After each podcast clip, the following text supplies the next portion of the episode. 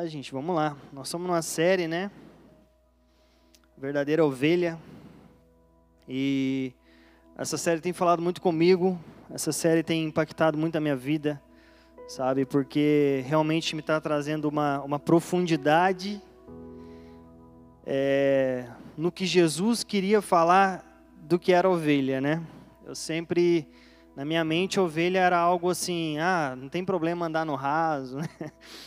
Então eu ficava, mas essa série está trazendo a profundidade, a seriedade e os benefícios de ser uma verdadeira ovelha, né? Então, dessa série, duas partes que impactaram a mim foi o modo do sonho de Deus realizar a nossa vida. Isso impactou muito, sabe? Eu tenho recebido muitos sonhos de Deus, tenho recebido muita mensagem de Deus. E lá dentro, às vezes, fica uma confusão, né? Será que vai acontecer? Será que não vai? Então, saber que Deus tem um processo. Semana passada, o pastor Cláudio falou sobre orfandade. Nossa, me pegou, sabe? Filho chora, filho clama, né? Filho não fica mudo, porque sabe que o pai está escutando. Então, foram partes que pegaram muito, e hoje vamos continuar. Hoje eu vou falar sobre quartinho, sobre fé.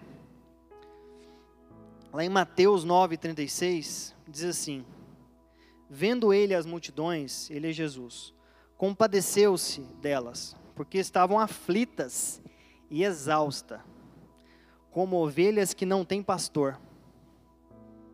Já faz um tempo que eu estou refletindo sobre isso, que exaustão e, e aflição está relacionado de uma falta de pastoreamento.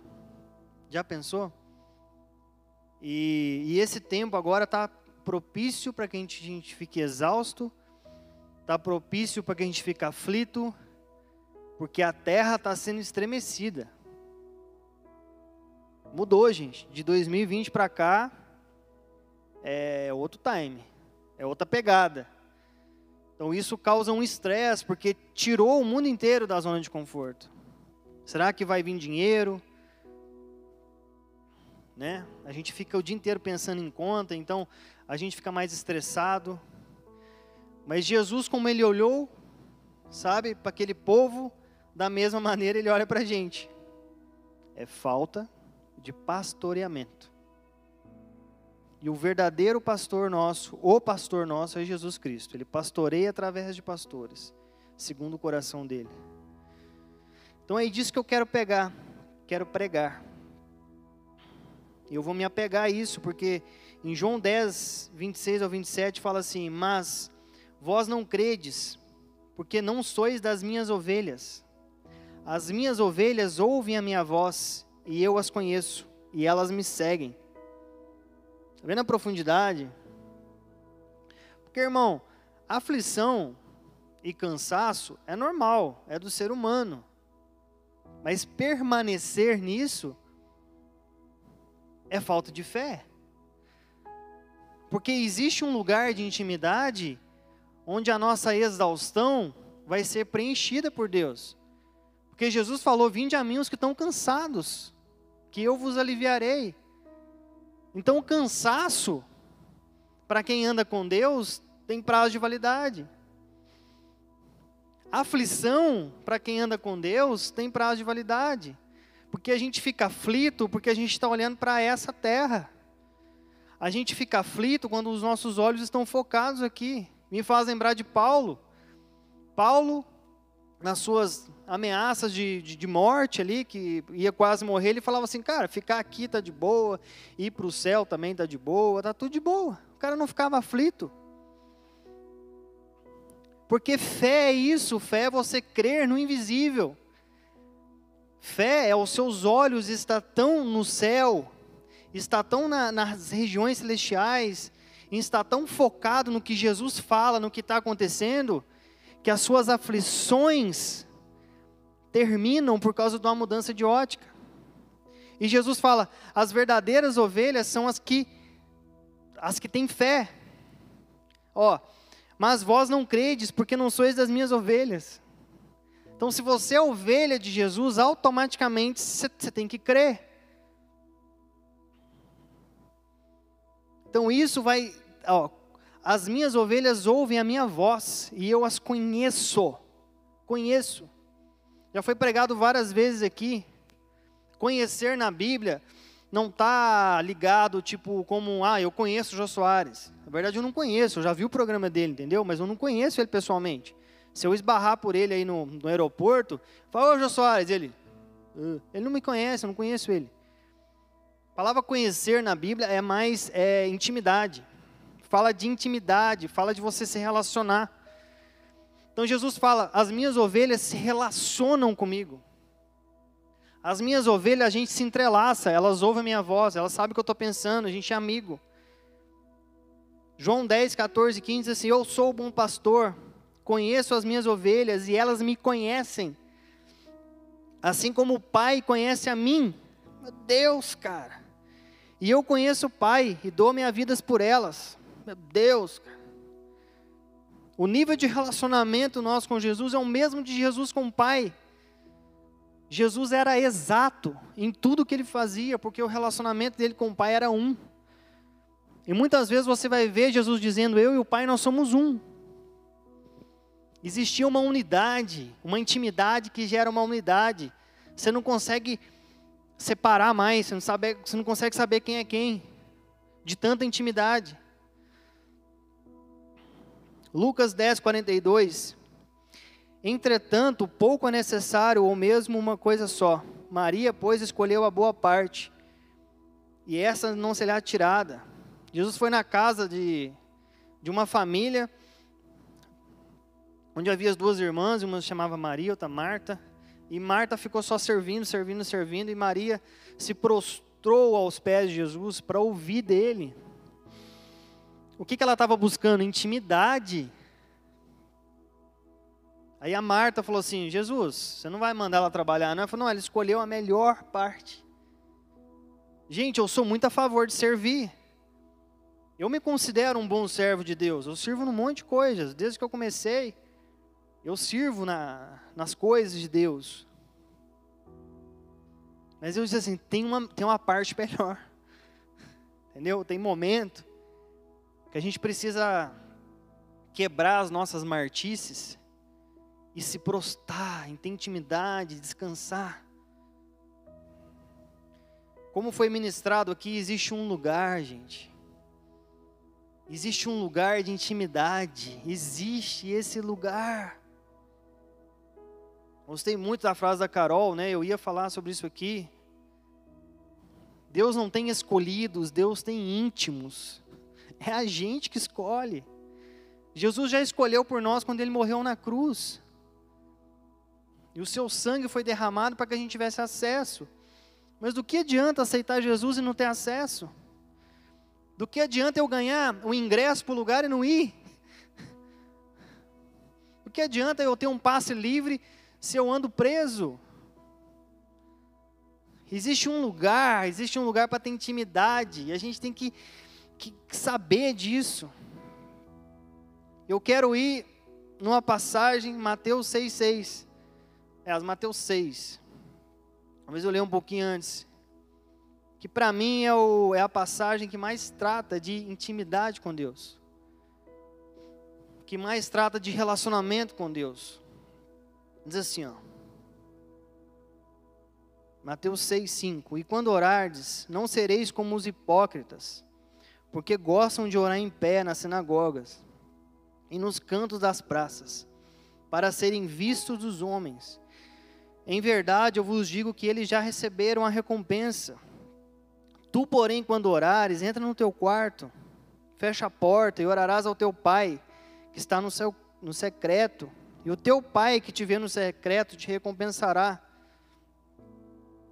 Mateus 6 começa Jesus dando um exemplo de fariseu. O que era fariseu? Era os crentes da época, entendeu? Era as ovelhas que não era verdadeira. Era o pessoal que era para crer e não cria. E essa galera, elas não tinham uma intimidade com Deus. Elas não tinham, não tinham. Mas elas iam para a praça pública, orar em voz alta. Quando elas jejuavam, elas deixavam descarado que elas estavam jejuando. E Jesus falou assim: Eu não quero que vocês façam desse jeito. Eu vou te mostrar o jeito certo. E é incrível como é que essa atitude farisaica, ela se parece com algo que Deus abomina. Pegar uma falsa intimidade e levar a público de forma distorcida. Isso parece com pornografia. Pornografia é isso. Pornografia é você pegar uma falsa intimidade, levar a público de forma distorcida e que não gera nada de Deus. Intimidade entre o casal é para ser vivido no secreto. Casamento é para porta fechada. Eu vejo muitos de nós hoje não recebendo uma recompensa de Deus, porque elas gastam a sua recompensa em praça pública. Eu vejo muita gente, o que deveria fazer no quartinho, está fazendo no YouTube. O que deveria fazer no quartinho, está fazendo no Facebook, está fazendo nas redes sociais. Ela pega a crise dela, ela pega toda a angústia, ela pega a aflição, em vez de ir para um lugar de intimidade, onde realmente vai gerar uma recompensa de Deus, ela puf, explode para todo mundo saber. Irmão, existe um equilíbrio, redes sociais é uma benção, mas é para a gente falar do amor de Deus. Não pode se tornar um muro das lamentações, gente. Não pode. Eu tenho falado para todo mundo que eu tenho acompanhado, que eu estou discipulando, cara, não, não fala do seu processo nas redes sociais, cara. Você vai perder a sua recompensa, velho. Às vezes a gente está numa mesa e, e, algumas pessoas tentam forçar uma espiritualidade que não estão vivendo. Eu tinha essa mania, no, no começo da minha conversão, eu falava para o meu discipulador assim, nossa, eu orei hoje e Deus veio, e eu senti o sopro da asa do anjo. Meu discipulador falou assim, cara, você toma café todo dia? Eu falei assim, tomo. Ele falou assim, você fica falando todo dia que você toma café? Nossa, aquilo lá, né? Para que ficar divulgando? A recompensa não, não depende de mim. Eu vejo muita gente sem recompensa porque está indo para o lugar errado. Está indo para o lugar errado, está indo orar na praça pública ao invés de orar no quartinho e falar de Jesus na praça, na praça pública. Pessoas sem recompensas, pessoas sem fé. Aí Jesus falou: não, você não, você, você não, você, você. Ó, mas tu, foi bem gaúcho, tu. Porém, quando orares, ele falou: não, desse jeito de praça pública, não. Ficar tentando se mostrar espiritual, não. Não, não, não, não força uma intimidade que você não tem. Quartinho é quartinho. Você não precisa falar para as pessoas que você tem intimidade com Deus. Os seus frutos vão demonstrar isso. O marketing no reino pertence ao Senhor. Entendeu? Não, não precisa de nós. Deus vai soprar a gente para poder pregar, para poder tocar, para poder falar do amor dele. É ele que faz. O marketing pertence a Jesus, o Espírito Santo. Abraão pediu para o seu servo achar uma esposa para Isaac. Isso tipifica hoje, entendeu?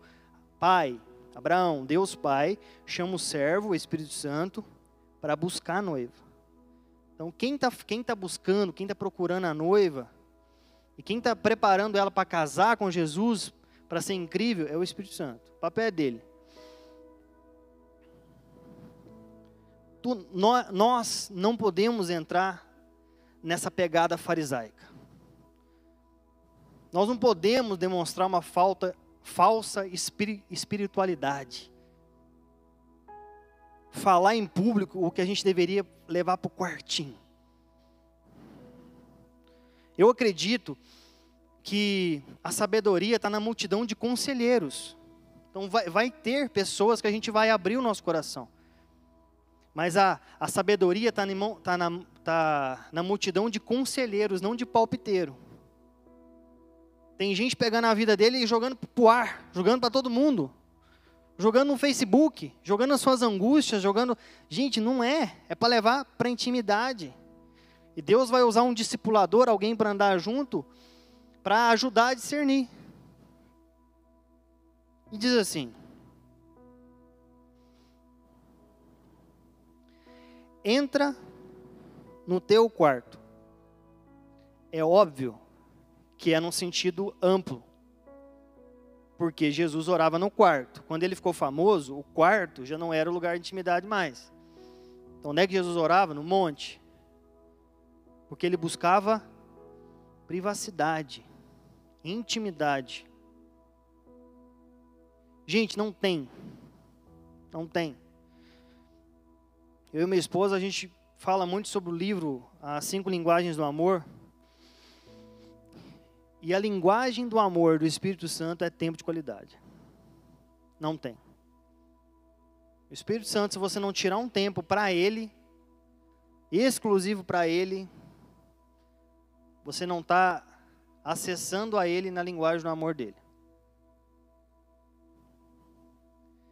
A gente precisa entrar no quarto. Nós precisamos entrar no quarto. Duas coisas que passam na minha cabeça, talvez passem na sua. Mas é, é chato, né? Mas para para pensar. Como é que o lugar onde tem o, o Criador vai ser um lugar sem criatividade? Não, não, é impossível você entrar num quartinho onde tem Deus ali e ser um lugar monótono e sem graça. É, é impossível, não tem como. Se tá sem graça para mim, para você, se, se passa isso, ah, tá ruim, tá sem graça, é porque eu e você não achamos Jesus ainda lá. Porque se, se o Criador dos céus e da terra está lá, se o Criador vai estar tá lá, como que não vai ter criatividade? Entendeu? Outra coisa que pode passar pela sua cabeça, eu não tenho tempo. Eu não tenho tempo. Eu escuto uma frase de pessoas que estão cuidando de mim da Edna, né, com relação à saúde o Edu e a Gabi, eles falam isso. Se você não investe tempo na saúde, você vai investir tempo na doença. Se eu e você não investimos tempo no quartinho, a gente vai ficar investindo tempo nas tretas pela falta de quartinho. Não tem tempo. Tempo é questão de prioridade. A gente arruma tempo para comer, arruma tempo para dormir, arruma tempo para olhar o celular, arruma tempo para um monte de coisa, porque é prioridade.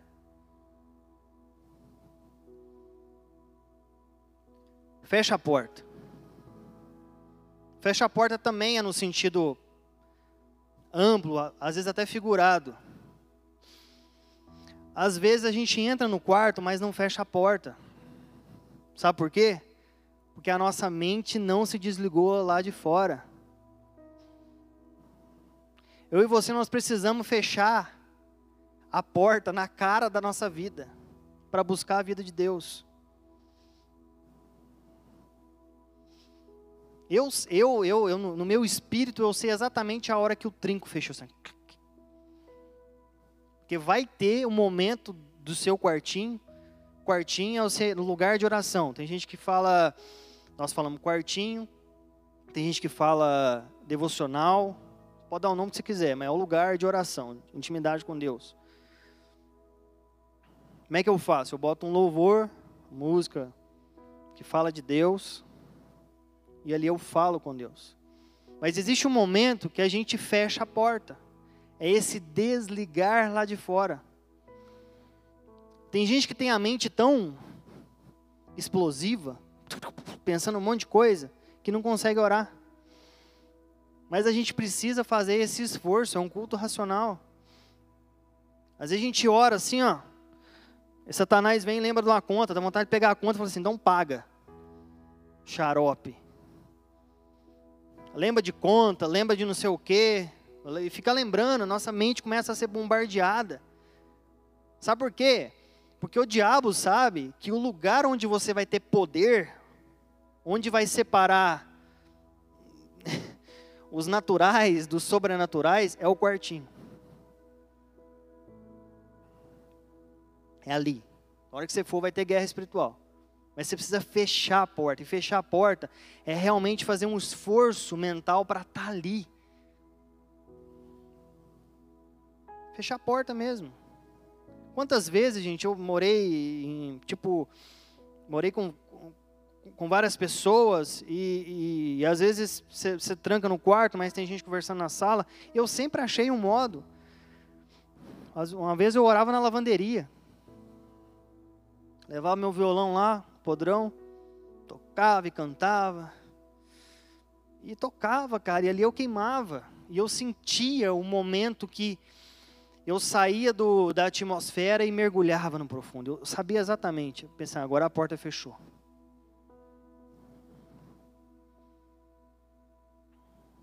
Fecha a porta, orarás ao teu pai. Gente, é um lugar de guerra, no sentido de é um lugar que eu venço as minhas guerras. Eu acho que tem um nível de revelação no sentido de quartinho de guerra, né? Quarto de guerra. Tem um nível de revelação, porque é óbvio que a gente precisa vencer as nossas batalhas diárias. Mas a gente tem que tomar cuidado para nossa mente não tratar esse lugar como um lugar de combate, entendeu? Porque é um lugar de intimidade com Deus. Às vezes a gente entra no quartinho, Deus, manda flecha de fogo, manda bomba atômica de xeramanaias. Vai ter momento que você vai orar, intercedendo pelo país e tal. Mas quem está ali é o Pai. É o pai. Você tem tempo assim com seu pai biológico? Pai, me dá a bênção. Pai, é, vença o trabalho. Não, você tem um tempo de intimidade com seu pai. Você vai conversar, bater um papo. Meu pai, por exemplo, o Guilherme Franco, meu pai biológico, eu sei que ele gosta de falar de política. Ele gosta de falar de história. Ele já foi professor de história. Ele gosta de falar de economia. Ah, eu puxo um assunto que ele gosta. E a gente conversa, bate um papo o Pai Celestial você vai levar para um outro nível, porque Ele é Deus, entendeu? Ele tem poder para te dar algo. É lógico que você vai colocar as suas angústias, você vai falar. Mas é o Pai.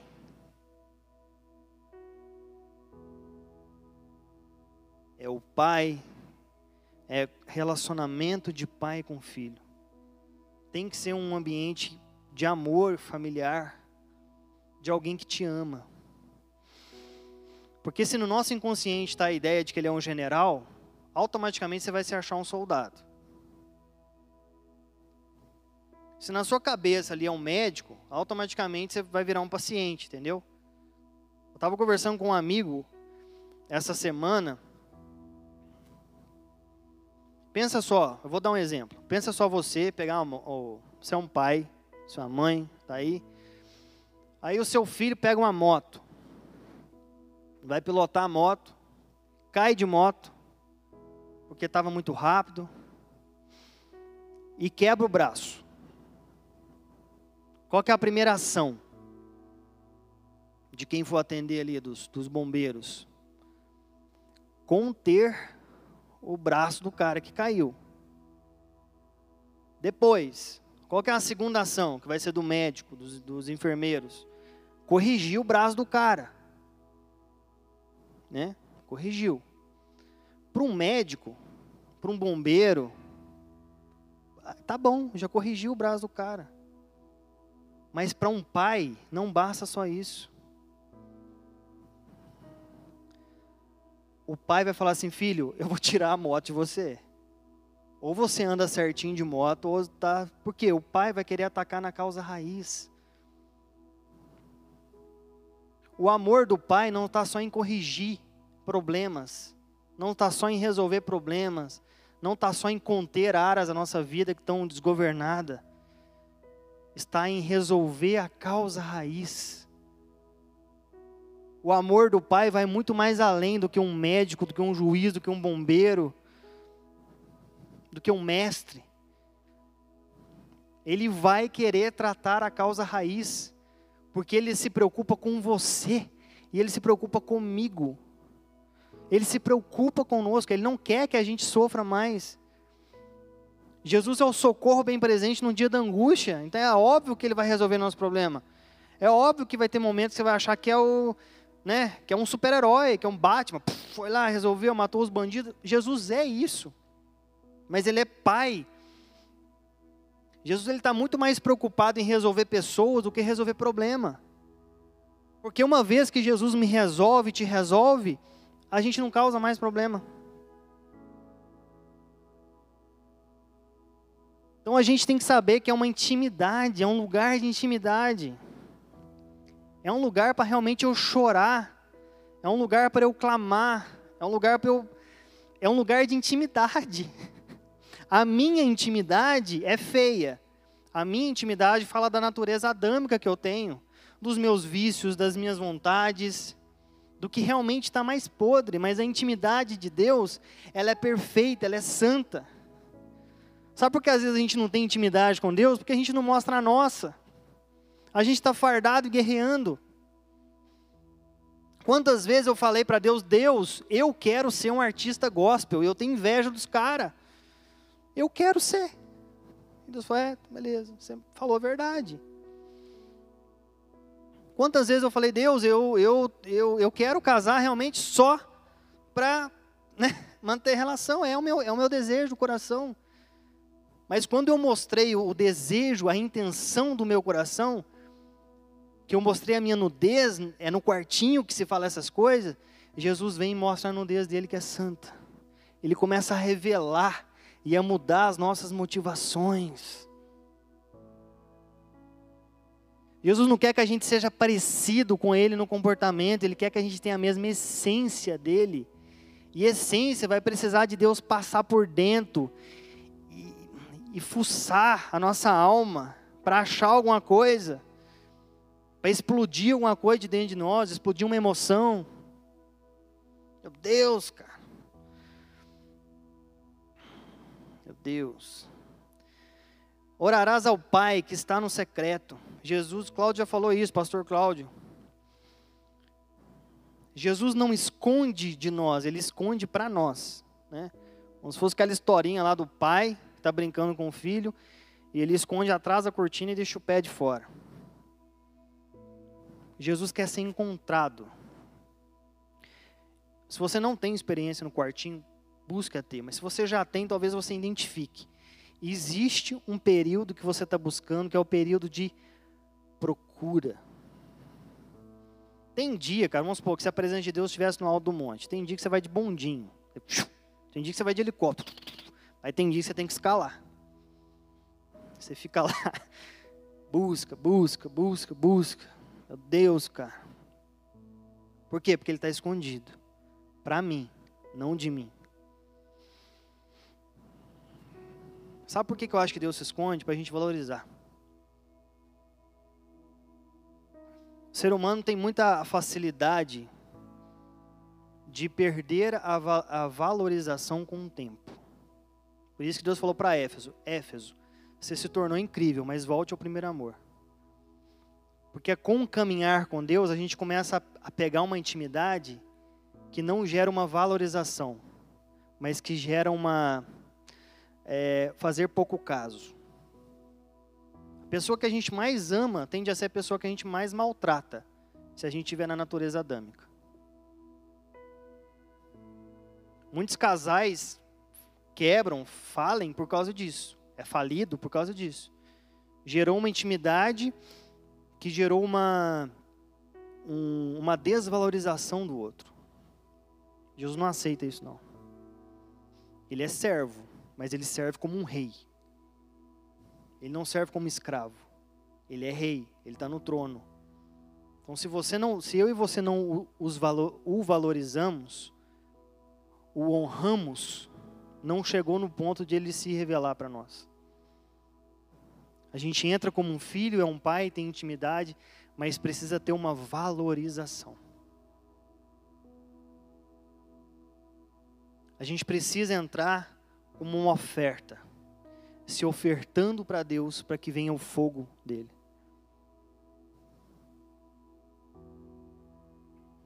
E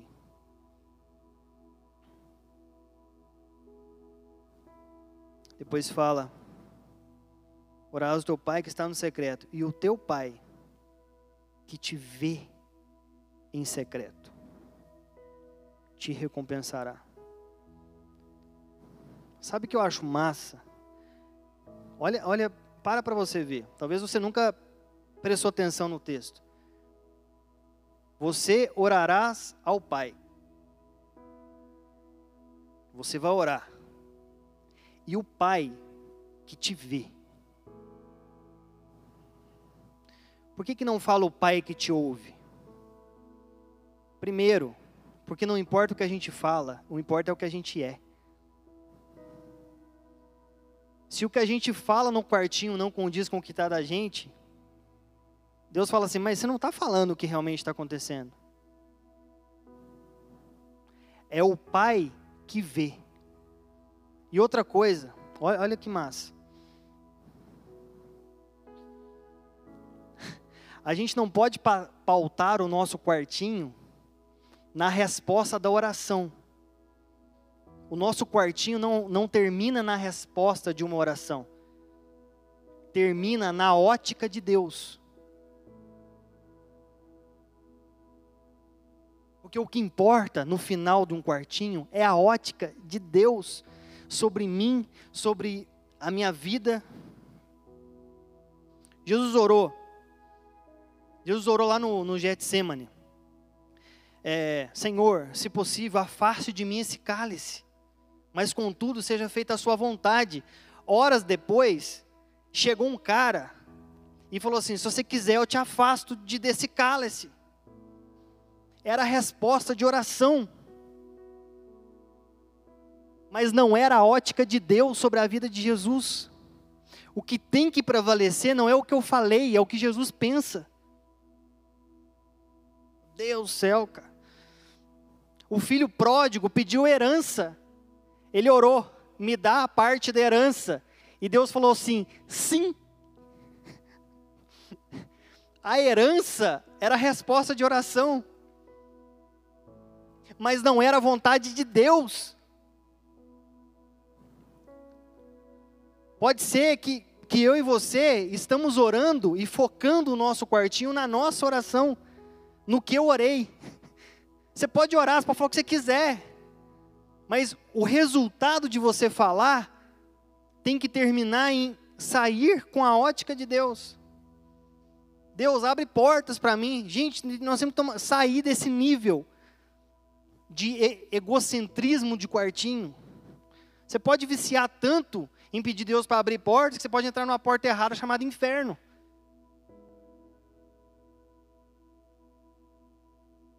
O quartinho não é um lugar de oração e resposta de oração. Deus vai responder a minha oração, mas se a oração for vontade de Deus.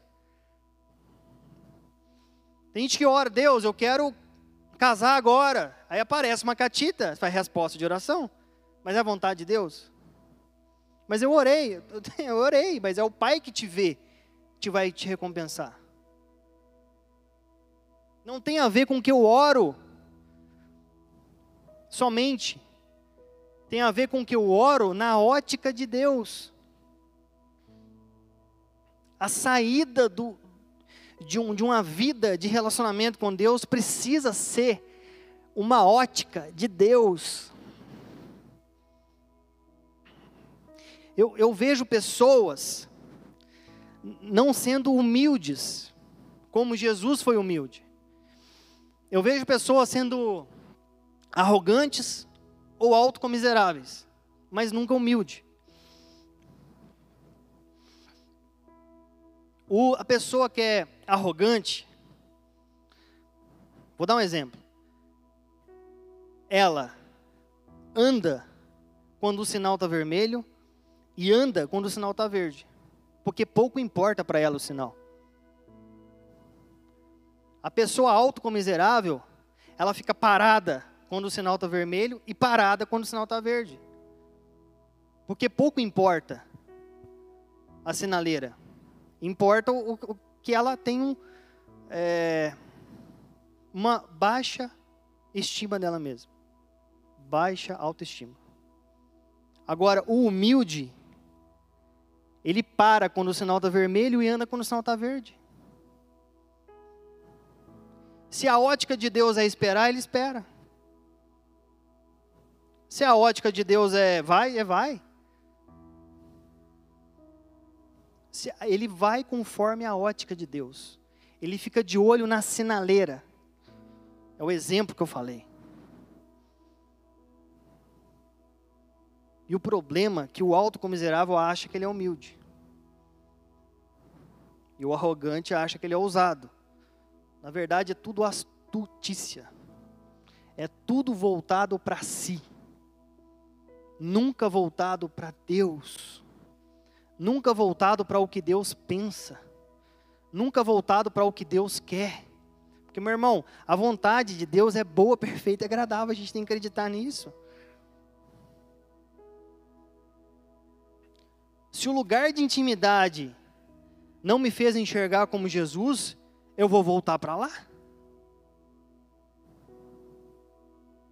Se o lugar de intimidade não, não me fez viver algo bíblico, eu vou voltar para lá?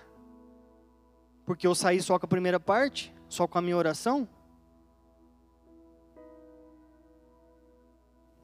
Se o lugar de intimidade não gerou o pensamento de Deus sobre as coisas, eu vou voltar para lá? Irmão, eu estou me acostumando cada vez mais a me tornar, a sair com a ótica de Deus. Tem um cara no meu trabalho, que ele era operador, ele estava fazendo faculdade de Direito. E eu falei, mano, primeiro, cara, volta para a igreja. Ah, mas não sei o que, igreja. Cara, você é de Deus, você é filho de Deus, velho. Não importa o que você fala, eu já tenho a ótica de Deus sobre você. Não interessa. E Deus me falou que você realmente vai ser advogado. Ele foi lá, fez a faculdade de novo, fez a prova do AB, saiu do trabalho e me mandou uma foto lá de terno, lindão, sabe? Glória a Deus. Eu falei, meu Deus, é a ótica de Deus, velho. Tem algumas pessoas também que eu estou acompanhando que falam assim, não, eu quero ser não sei o quê. Eu falo, não, cara, Deus mandou você ficar quietinho aí, orando, ir para o quartinho. Porque a ótica de Deus, ela tem que ferver dentro de mim, ela tem que borbulhar dentro de mim. O, o que, que é um milagre? O que, que é um milagre? É a concretização da ótica de Deus sobre a vida de alguém. Sabe por que, que Deus fazia a pessoa enxergar? Porque no céu não tinha cego. Sabe por que, Deus fazia alguém andar? Porque no céu não tinha coxo. A visão do céu para Jesus era tão apurada que ele não se conformava com a terra. E ele declarava ele ligava na terra de acordo com o que é no céu. Meu Deus, cara. A ótica de Deus. Irmão, tenha isso como parâmetro. Eu saí pensando como Deus pensa. Ou eu saí pensando como eu penso. Meu Deus, gente, a gente tem que aprender a confiar em Deus. A gente tem que ser ovelha de verdade, cara. Como é que você aprende? Eu demorei quatro anos fazendo faculdade de administração para aprender administração. A primeira aula não me fez saber sobre administração. E mesmo assim eu não sei tudo.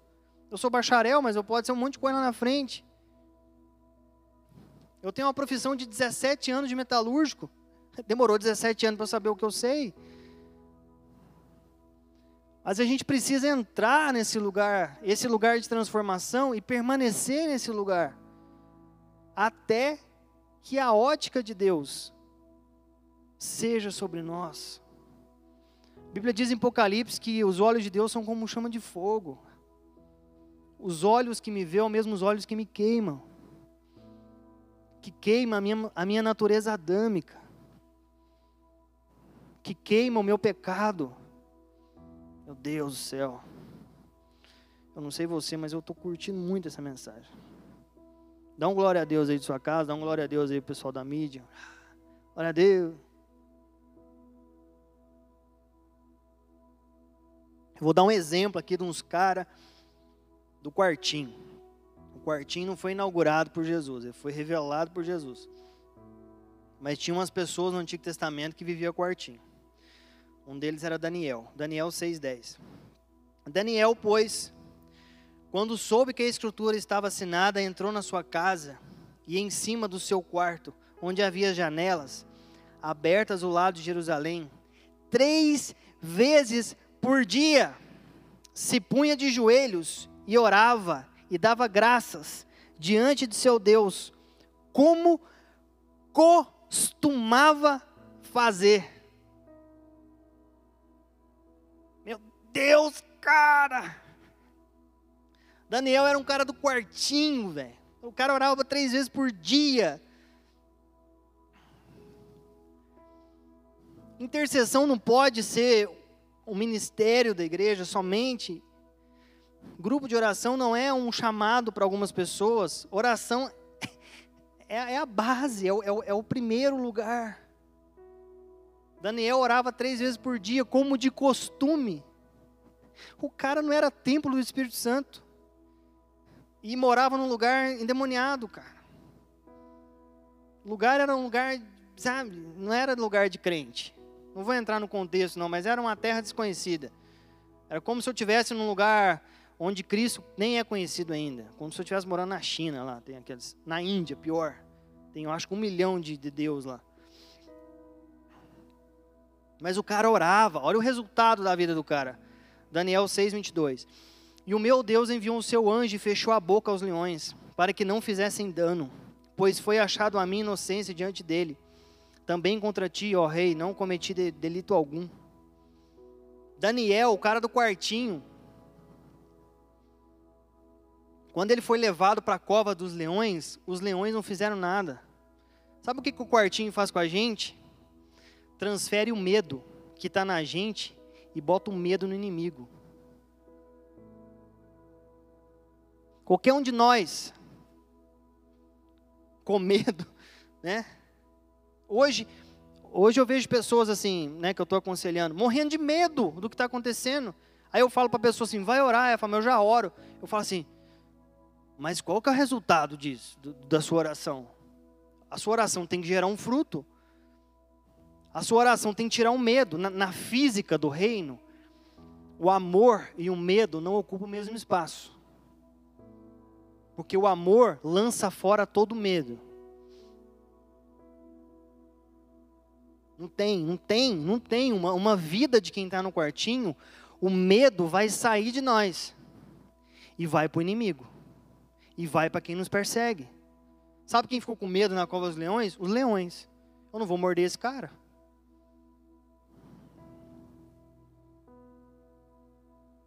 Tá com medo? Vai orar.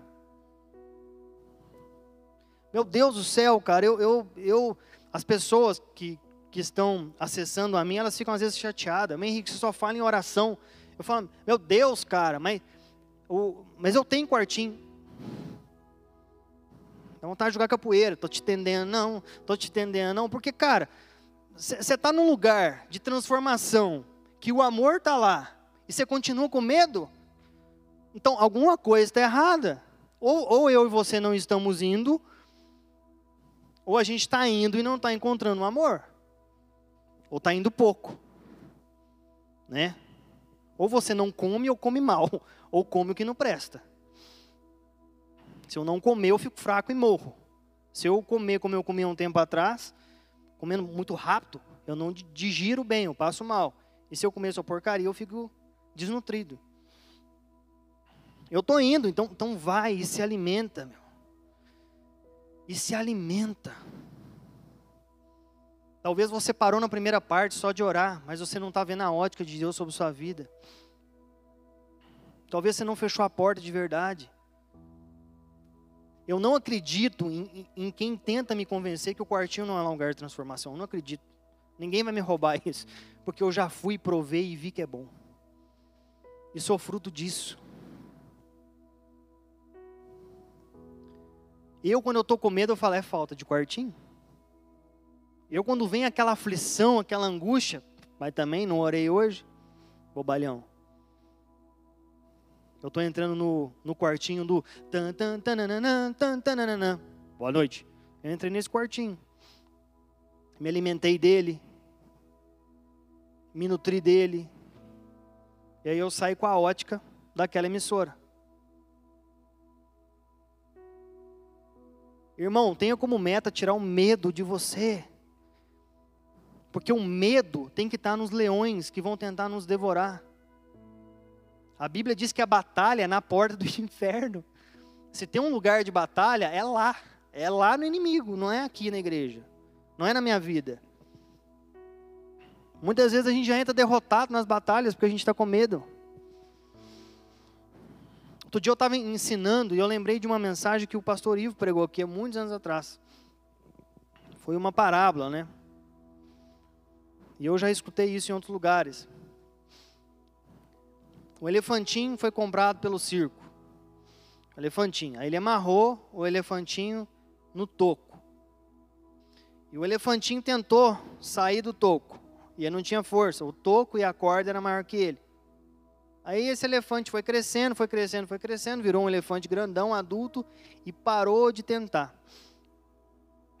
Porque na memória dele, o toco e a corda são mais fortes que ele. Irmão do céu. Quantas coisas que Deus tem para nós que a gente não acessa por medo. Porque na nossa mente a gente é elefantinho pequeno. Pode ser que Deus já te robusteceu, pode ser que Deus já até te tirou, você é muito mais forte, mas você está perdendo para o toque e para a corda. Medo, o medo trava. Sabe onde é que tem que ir para ir o medo? Para o leão que quer nos devorar, para o diabo, para a circunstância lá fora. O quartinho tem que gerar transformação de caráter. Isaías 6.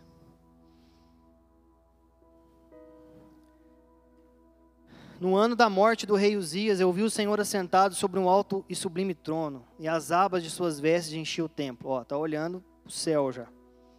Serafins estavam por cima dele, cada um tinha seis asas, com duas cobriam o rosto e com duas cobriam seus pés. E com duas voavam, e clamavam uns para os outros, dizendo: Santo, Santo é o Senhor dos Exércitos, toda a terra está cheia da tua glória.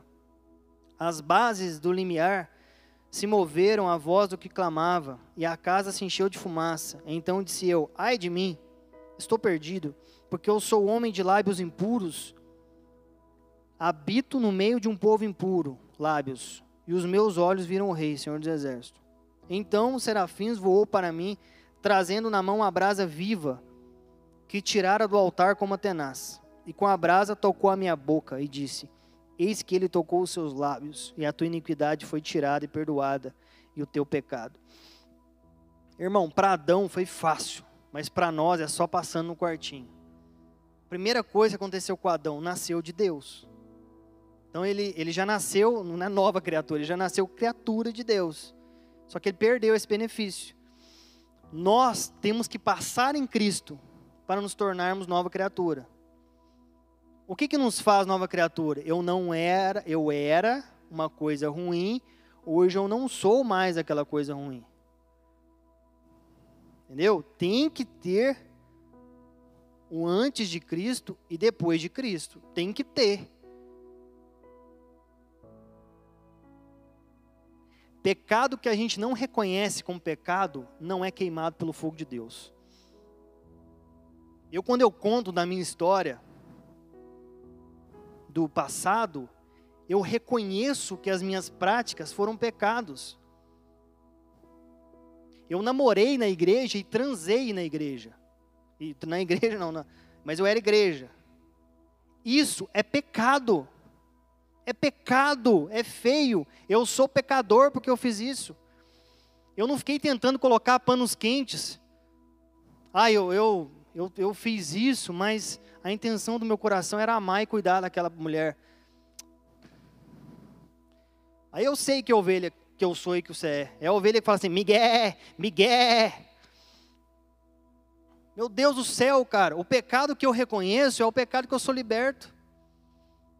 Tem gente que não está tem gente que não está reconhecendo pecado. Tem gente que está contando o glamour da vida passada. E fala assim, não, a minha intenção foi boa o tempo inteiro, eu sempre fui bom.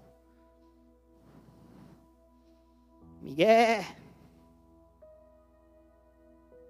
A ótica de Deus sobre mim vai ser de muitas coisas incríveis, mas vai ser de muito pecado meu que eu tive, que eu preciso reconhecer como pecado, senão não vai sair.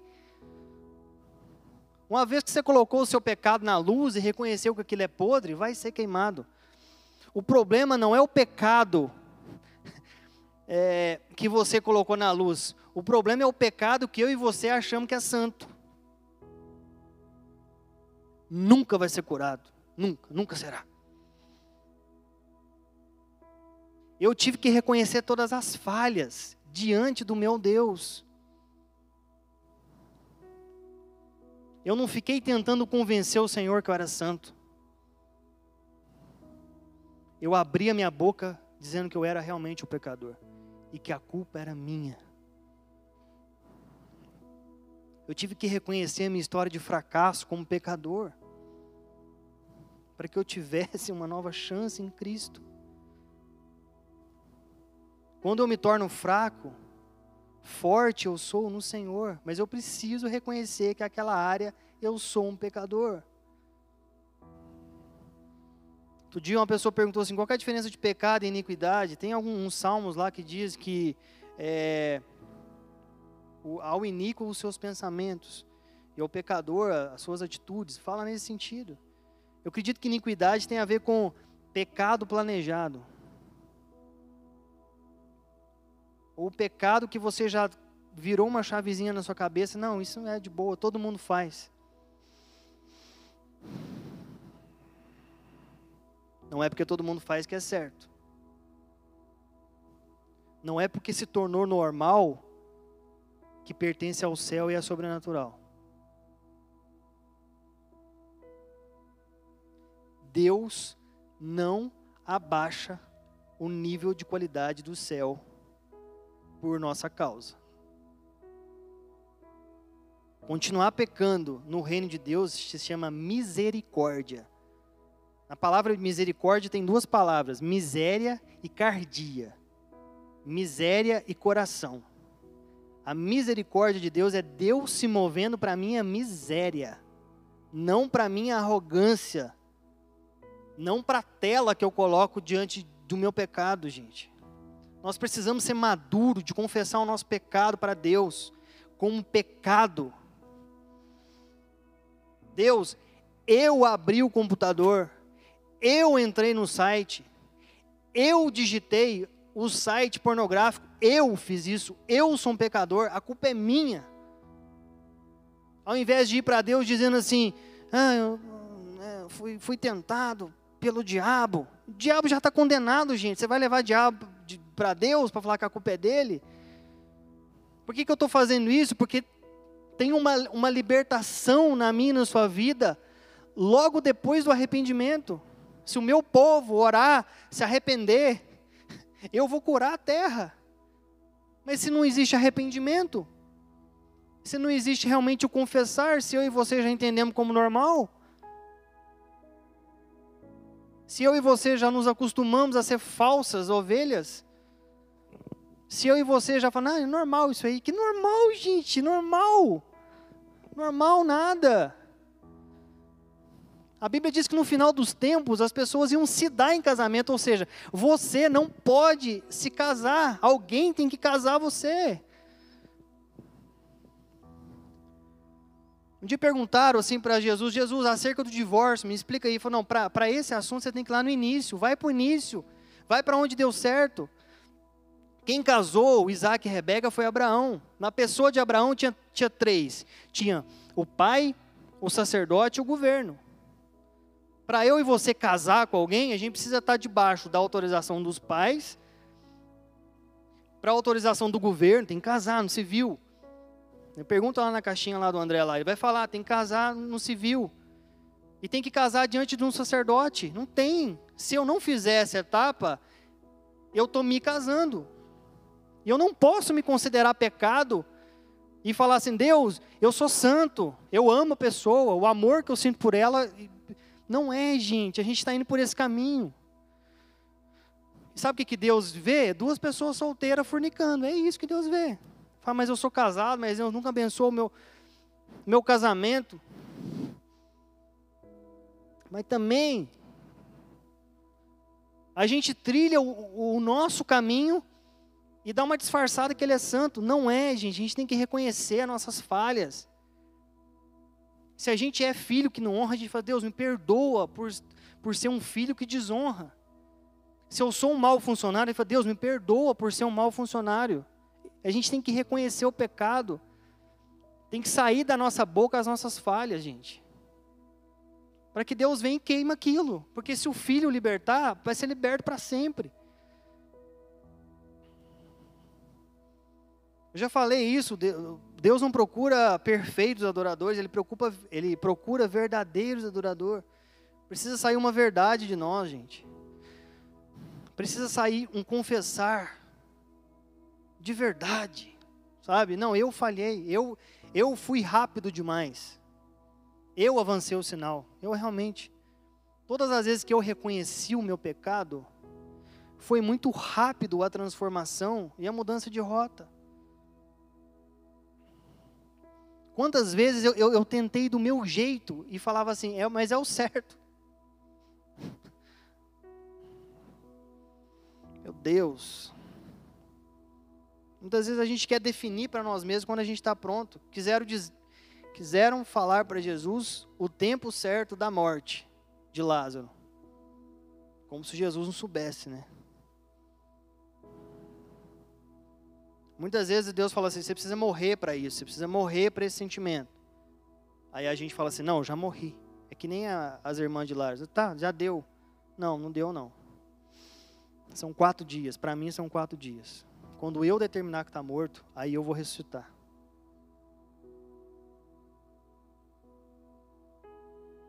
Se Deus fala para nós assim, tem que morrer uma semente no seu coração. Isso aí precisa morrer para eu frutificar. Você precisa entregar o Isaac. Você precisa, você precisa me entregar isso. Aí a gente fala assim: entreguei. Fiz. Deu. A gente quer ser juiz na nossa própria vida, mas a gente não reconhece o pecado, porque de verdade, o que mais aconteceu no nosso quartinho, se é que teve, foi palavras e não o olho de Deus sobre nós. A gente precisa saber que vai haver uma mudança de atitude, de caráter no nosso coração.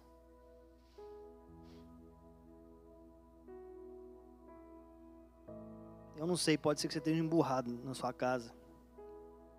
Porque, né? Essa palavra geralmente a pessoa não fica feliz. Mas dá um glória a Deus aí dá um sorriso para quem está do seu lado, diz, Deus te abençoe. Faz aí vocês aí.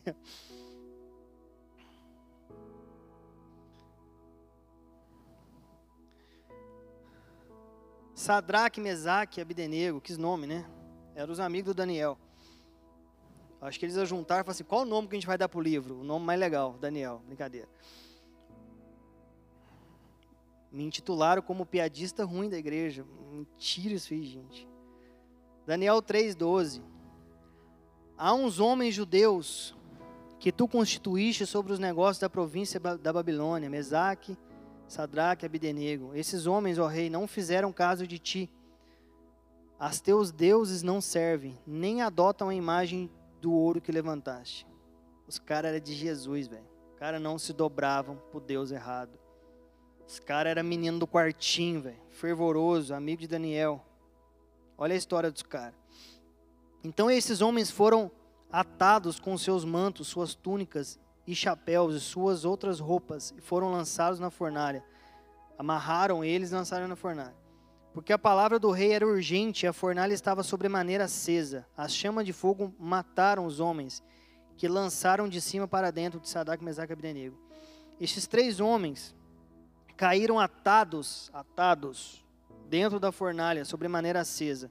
Então o rei Nabucodonosor, também com esse nome, se espantou e se levantou depressa e disse aos seus conselheiros: Não lançamos nós três homens atados dentro do fogo? Responderam ao rei: É verdade, ó rei. Tornou ele e disse: Eu, porém, vejo quatro homens soltos que andam passeando dentro do fogo, sem nenhum dano, e o aspecto do quarto é semelhante a um filho dos deuses. E então se chegou Nabucodonosor à porta da fornalha sobre maneira acesa, falou e disse: Sadraque, Mesaque e Abdenego, servo do Deus Altíssimo, saí e vinde.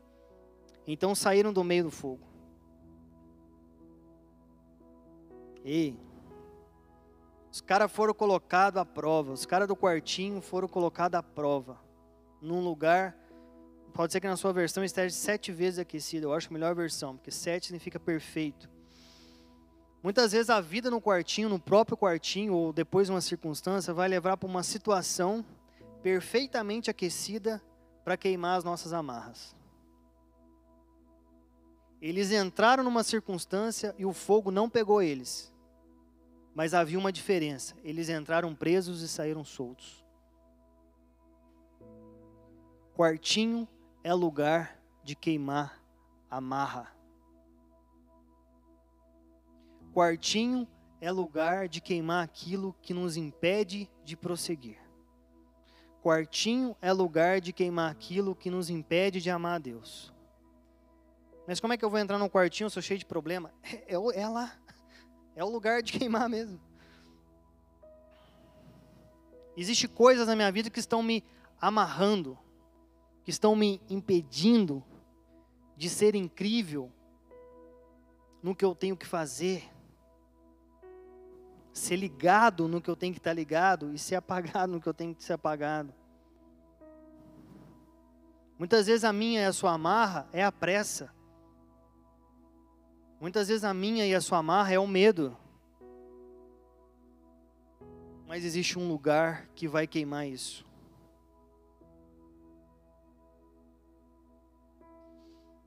Você não precisa ser perfeito para entrar no quartinho. Você precisa entrar no quartinho para ser aperfeiçoado. O que, que é o quartinho, Henrique? É um lugar sobrenatural. Na prática, é o meu quarto, o meu fone de ouvido e música da Bethel, que por enquanto eu estou chapando é nisso. Quando eu começo a chapar muito, eu coloco num cara chamado Eric Gilmer, que é só instrumental. Bah, daí eu já estou lá no fundo lá. Na prática é isso.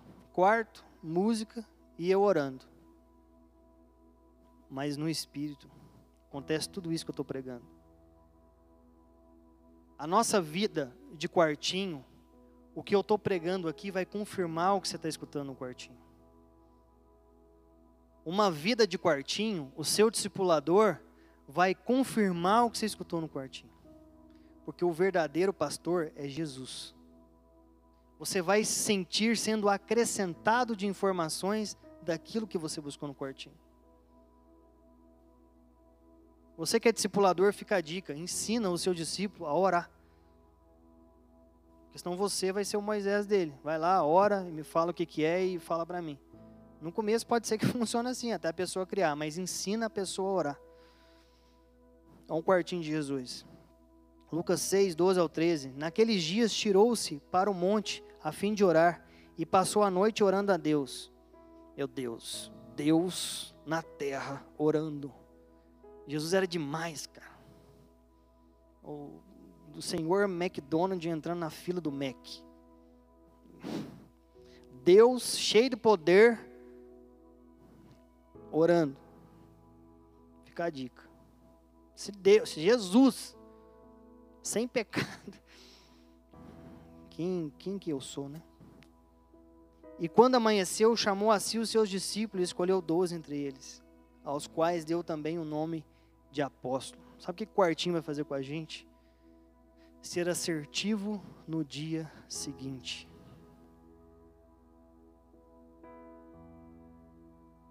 O meu dia que não teve um quartinho no dia passado é um dia de muito erro. Parece um trem, uma locomotiva fora do trilho. Muita força, pouca velocidade. Primeiro alinhamento que eu tenho que ter na minha vida, quartinho. Vida de quartinho me faz ser assertivo. Ser acerta sempre? Não. Sou humano, não consigo ser perfeito. Mas eu vou acertando cada vez mais. Já teve dicas no meu trabalho que Jesus deu. Às vezes a gente acha que Jesus é gospel, né? Mas, por exemplo, eu sou metalúrgico. Jesus é o maior metalúrgico que existe. Ele que criou o metal. Jesus conhece do processo da minha fábrica. Então ele é o cara que eu tenho que perguntar. Não, Jesus só sabe pregar e pescar e fazer coisa de madeira. Não, Jesus ele é o criador de todas as coisas. Ele vai te dar a dica para você ser assertivo.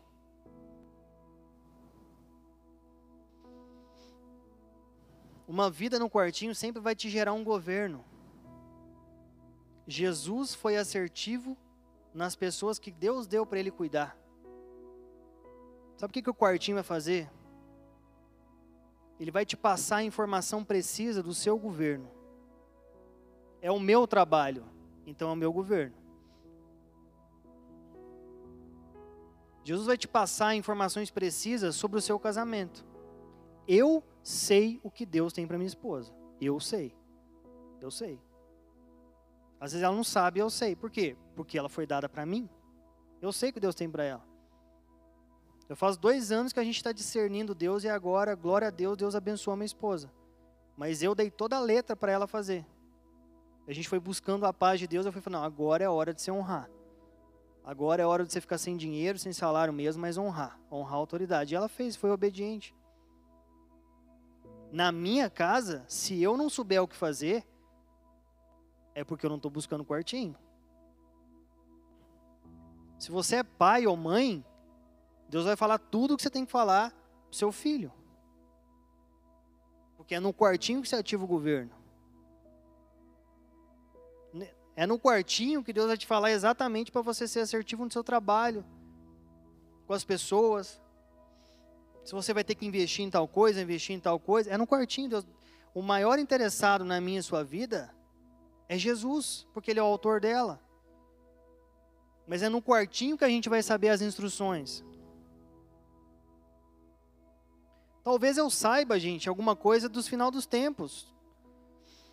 Talvez eu saiba alguma coisa a nível de mundial. Mas se eu não souber primeiro o meu governo, por que, que eu vou interessar no governo dos outros?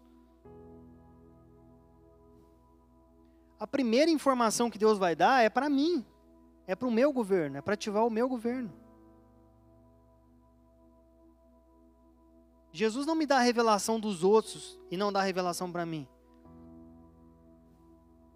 Eu não vou discernir vida dos outros no quartinho se primeiro eu não discernir a minha. Eu não vou ser assertivo na vida dos outros se primeiro eu não for assertivo na minha.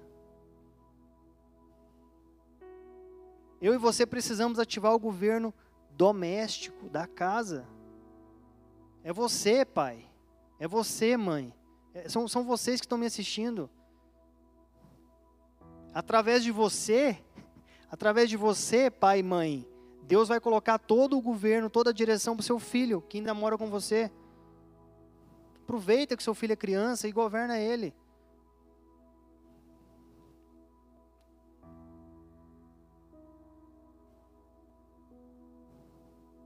E outra coisa, Jesus começou sozinho como igreja, né? Talvez ele e o parça dele, o primo dele, João Batista. Mas ele começou sozinho como igreja. Mas ele terminou com muitos. O quartinho vai te fazer viver igreja e gerar igreja. O quartinho vai ativar você a ter comunhão e ao mesmo tempo, com o passar do tempo, você ser irmão mais velho e fazer como Jesus. Primeiro você entra como caçula. Caçula entra, recebe de Deus, senta, recebe um milagre. Caçula. Aproveite seu tempo de caçula. Mas vai chegar no tempo que você vai ser irmão mais velho, você vai ser parecido com Jesus. Você vai ajudar a formar os irmãos mais novos para amadurecer. Não é bíblico falar que tem quartinho e se isolar. Isso é autocomiseração. Não é de Deus, não provém de Deus.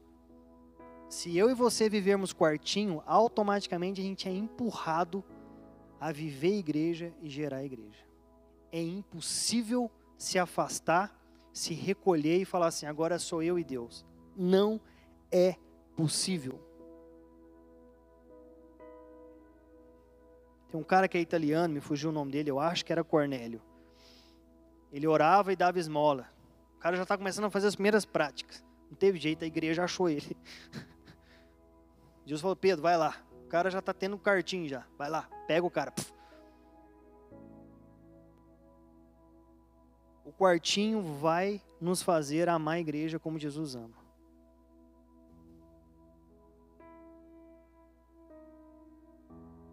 Então, irmão, a verdadeira ovelha é a ovelha que tem intimidade. A verdadeira ovelha é a ovelha que busca o secreto. Essa é a verdadeira ovelha. Se a gente está vivendo uma intimidade com Deus, as coisas vão se consertar.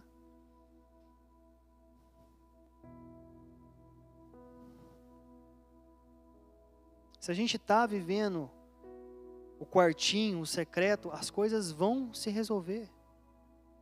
Fica tranquilo. Eu acessei. Agora é esperar vir. Eu falei, agora é descansar. Eu vivo, vai dar fruto. Sabe o que confunde às vezes muitas confunde nós muitas vezes? É que a gente semeou no lugar errado tanto tempo que a gente começa a semear no lugar certo, que é em Jesus. Só que a gente passa um período colhendo aquilo que a gente semeou de ruim lá atrás, entendeu? A gente fala, não está dando certo, não está dando resultado. Calma, mano. Vai vir uns, um, umas tretas ainda lá de trás. Tem coisa que o sangue já pff, elimina na hora, mas tem coisa que você plantou, velho. Você plantou, vai colher, ué.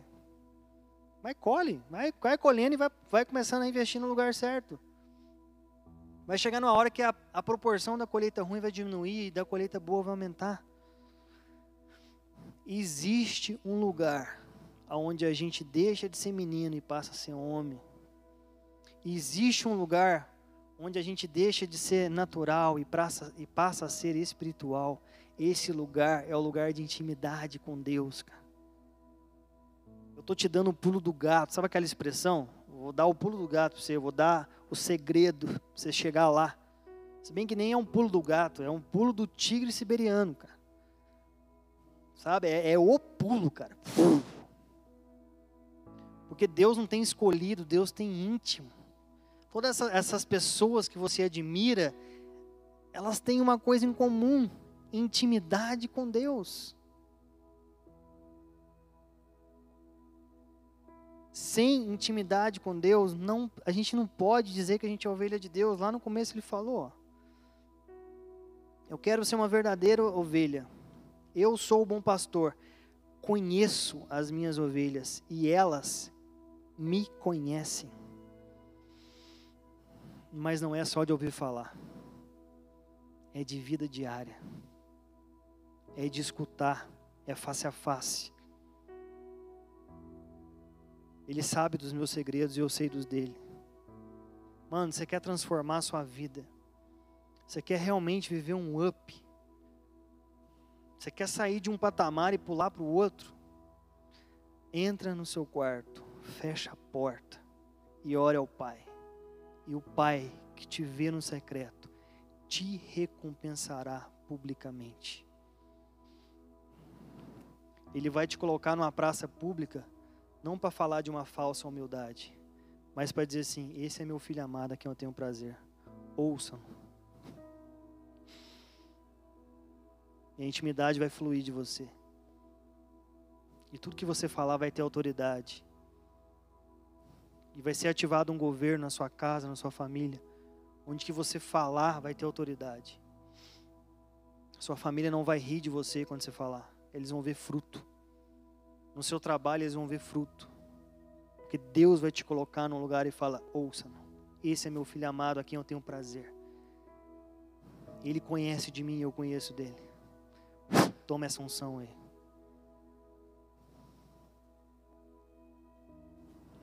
Eu já preguei isso uma vez para finalizar. A Bíblia diz que Deus não lança pérolas aos porcos. Porque um porco ele não valoriza. Uma particularidade do animal porco é que ele não rumina. Ele engole direto, é que nem nós. A particularidade da ovelha é que ela rumina. Ela digere eu e você queremos realmente receber as pérolas de Deus. A gente tem que deixar de agir como porco, como pessoas que não valorizam, e agir como ovelha, que valorizam e ouvem o pastor. Amém, irmão? Você fechasse os olhos. O pessoal que está aqui, o pessoal de casa, eu quero orar por você. Ore aí também por você, onde você está assistindo essa mensagem.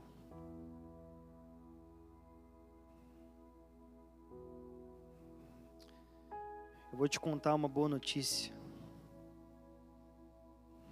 O quartinho foi feito para você. Você que não está usando. Senhor Deus, ativa essa noite em nós, Pai, o medo. Ativa, Deus, a coragem, o amor que lança fora todo medo, Deus.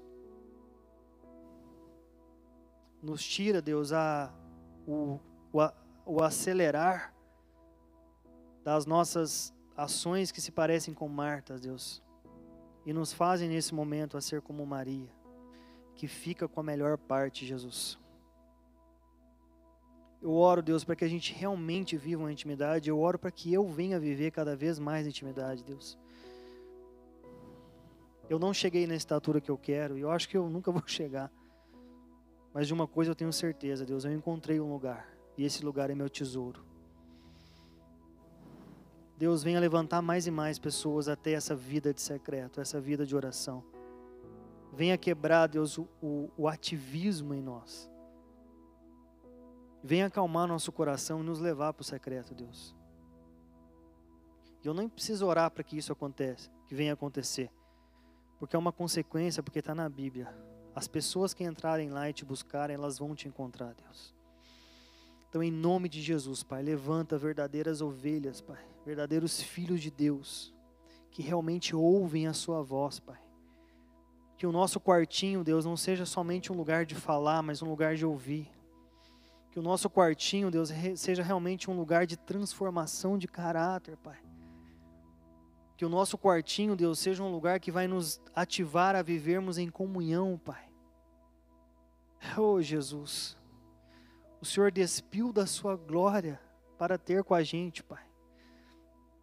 Venha fazer com que os irmãos mais velhos, os irmãos abençoados venham se despir da glória que, que eles receberam, Deus, para ter com os mais novos, para ter com os que não te conhecem, Deus. Eu xarabara, sou e canta lamarás. Me aprenda a ser como, me ensina a ser como você, Jesus, que se despiu da glória, Deus. Me ensina, Deus, a me despir do título de líder, do título de qualquer coisa que eu recebi, Jesus, para ter tempo com os pequeninos, Pai para amar as pessoas. Jesus me ensina a ser igreja, Deus. Me faça ser um irmão mais velho como você é comigo. Que trilha o caminho, mas depois me ensina a trilhar. Me ensina, Deus, a compartilhar aquilo que eu fui abençoado com os irmãos que ainda não entenderam, Pai. Me ativa no quartinho, Deus, a ser igreja de verdade, Pai. E nunca me deixe achar, Pai, que o meu pecado é santo. Sempre, Deus, sempre me faça enxergar que pecado é pecado e bênção é bênção, Deus. Nunca me deixa cair no engano de olhar para um pecado da minha vida e falar assim: olha que benção. Deus, não me deixa cair nesse engano, Jesus. Pecado é pecado, Pai. Me faça enxergar a Sua ótica, Deus. Me faça enxergar a minha vida com os seus olhos santos, Deus, e não aceitar a minha impureza, Deus. Me ensina a ser radical como você foi, Deus, um amor que se entrega, um amor que realmente se lança, Deus. Não me faça ser uma pessoa que dê uma oferta 10%, só um pouquinho, Deus. Eu quero me lançar, Deus. Mas eu oro e profetizo sobre a pleroma, Deus. Que a pleroma venha ser uma igreja de pessoas do quartinho, de pessoas com intimidade contigo, Pai. De pessoas que no momento como esse, Deus, vai ser luz do mundo e sal da terra, porque não tem uma ótica terrena e sim uma ótica celestial, Pai. Que nós sejamos as pessoas que vamos acalmar as outras, que vamos orar sobre as outras, Deus.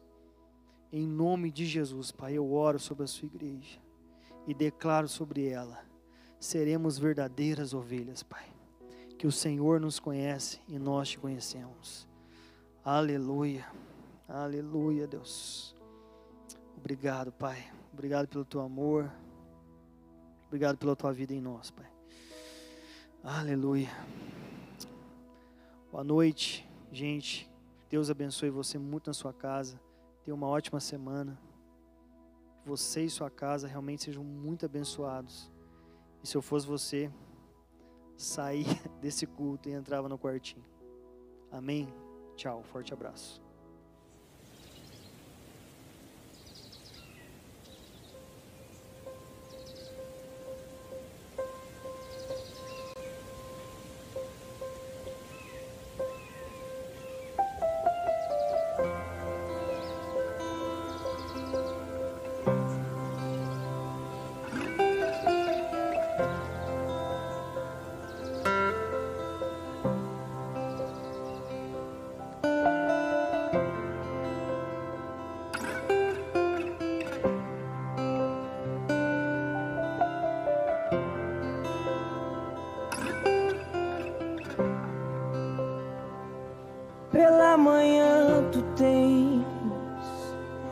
Minha